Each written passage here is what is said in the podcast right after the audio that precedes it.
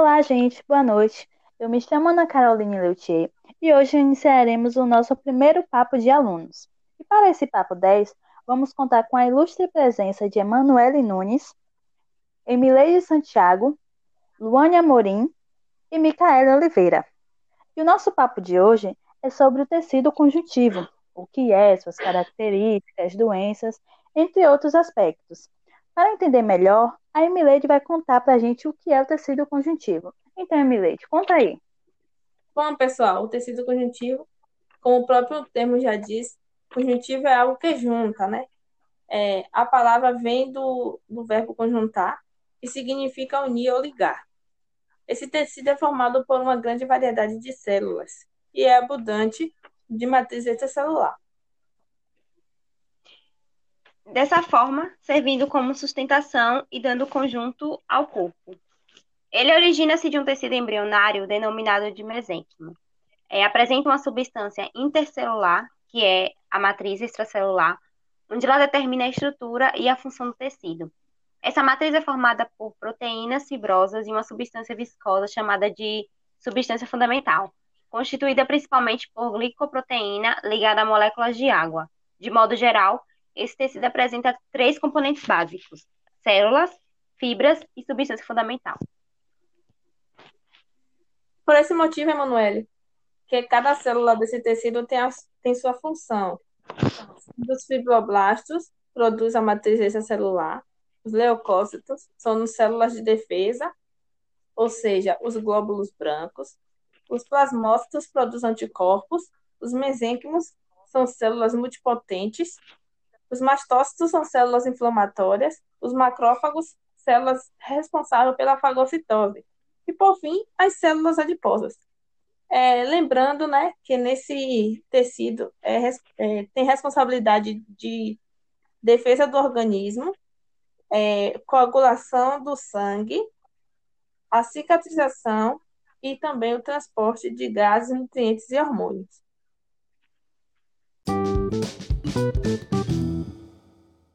Tecido conjuntivo, ele é classificado como tecido conjuntivo propriamente dito, que ele pode ser frouxo ou denso. O denso ele pode ser não modelado ou modelado e o tecido conjuntivo especial, que pode ser adiposo, cartilaginoso, ósseo, hematopoítico, sanguíneo, tá? O tecido frouxo, ele está localizado na camada papilar da pele. Uma das principais funções são manter o tecido unido, tá? E o preenchimento de espaços. As células que estão permanentemente nesse tecido frouxo são principalmente fibroblastos, macrófagos, mastócitos e adipócitos. O tecido denso não modelado, ele é rico em fibras. Então, porque ele é rico em fibras, ele ele é muito resistente tá? Ele está na camada reticular da pele e essas fibras elas são agrupadas em feixes em todas as direções, tá? As principais células nesses tecidos são fibroblastos, mastócitos e macrófagos, tá? E, e essa, esse tecido não modelado, ele forma uma capa protetora em diversos órgãos tá? Já o tecido modelado, as fibras possuem uma única direção, ele é pouco elástico e muito resistente. Ele é encontrado em tendões e ligamentos do corpo. As principais células encontradas nesse tecido são os fibroblastos. Tá? Já o tecido adiposo, ele está na, ele já é considerado um tecido conjuntivo especial, já faz parte do especial. O adiposo, ele está localizado na camada epiderme, tem uma das funções é a reserva de energia, absorção de impacto, tá? Ele está localizado na camada subcutânea da pele. Já o tecido cartilaginoso, ele está em várias partes do nosso corpo, como nariz, orelha, entre os ossos. Ele, ele é mais rígido, muito rígido no caso, flexível. Ele também é avascular. O que é avascular? Ele é um tecido que não tem vasculação, tá? Uma das funções são sustentação, amortecer impactos, tá? As principais células são condroblastos e condrócitos. Esse tecido também ele é muito rico em, em colágeno e elastina. O tecido sanguíneo, é, uma das funções são transporte de substâncias, como ele transporta células, gases como oxigênios, nutrientes essenciais para o corpo, hormônio, anticorpo. É, o, o sangue também é um tipo de tecido. Se você pensou que não era, fique sabendo. Já o tecido ósseo, ele tem a função de sustentação, proteção dos órgãos, reserva de cálcio e também ele apoia a musculatura. E o tecido hematopoítico, ele é responsável pela produção de células sanguíneas e está presente na medula óssea vermelha. A medula óssea vermelha, ela é as células troncos medulares.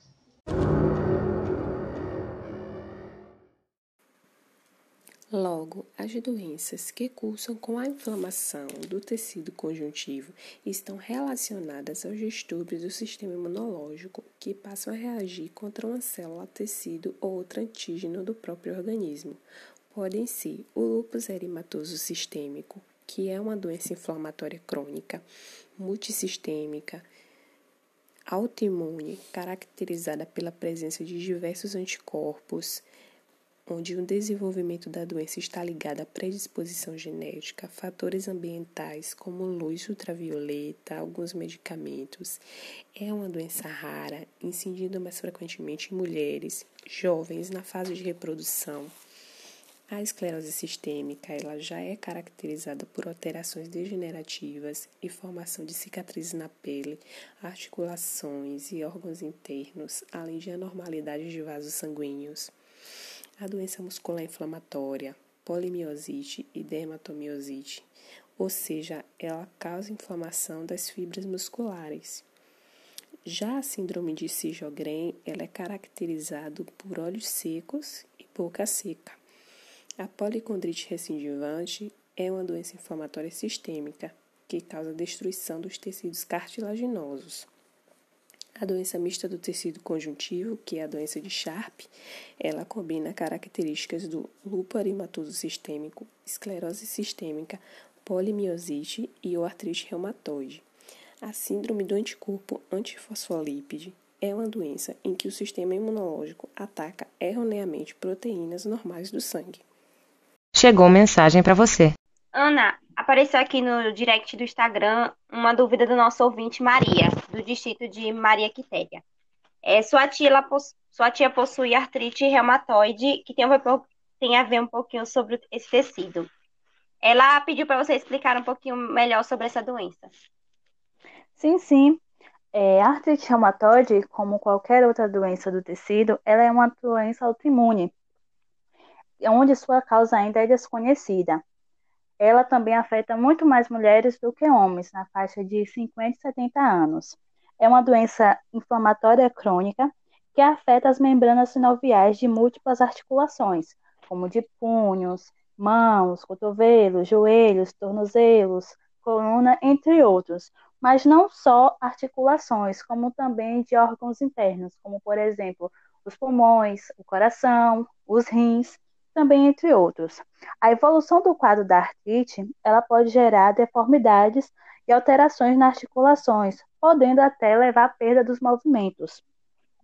No início, os seus sintomas começam como rigidez matinal, que ela durante o dia ela vai diminuindo, mas também pode apresentar mal-estar, apetite reduzida, perda de peso, cansaço, febre baixa, inchaço das juntas, como dos punhos, joelhos, entre outros.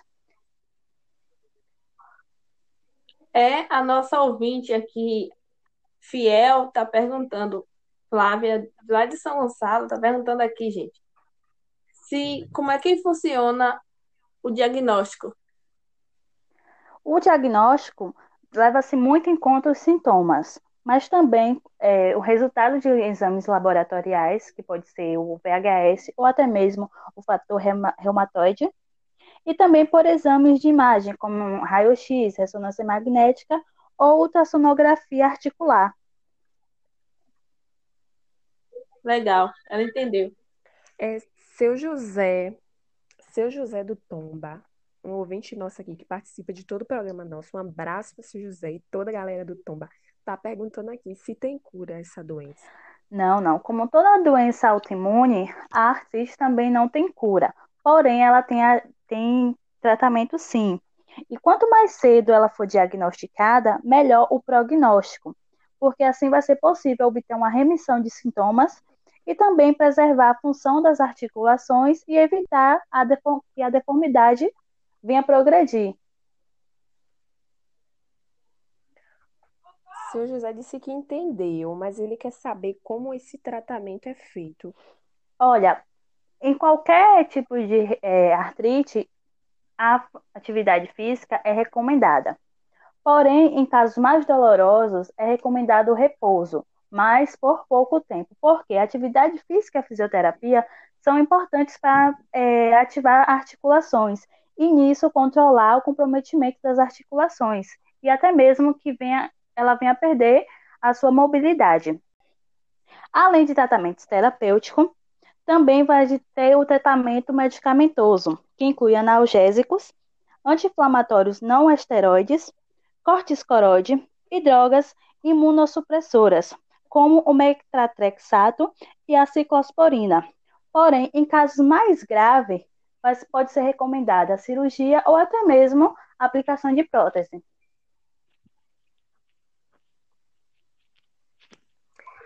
E hoje encerramos mais um Papo de Aluno, agradecendo pela presença ilustre de todos os ouvintes, especialmente aos participantes do nosso programa de hoje. Um grande abraço, fiquem com Deus, espero que vocês tenham entendido e aguardem para o nosso próximo Papo de Aluno. Boa noite. Tchau, pessoal, boa noite. Tchau, gente, boa noite. Boa noite, gente.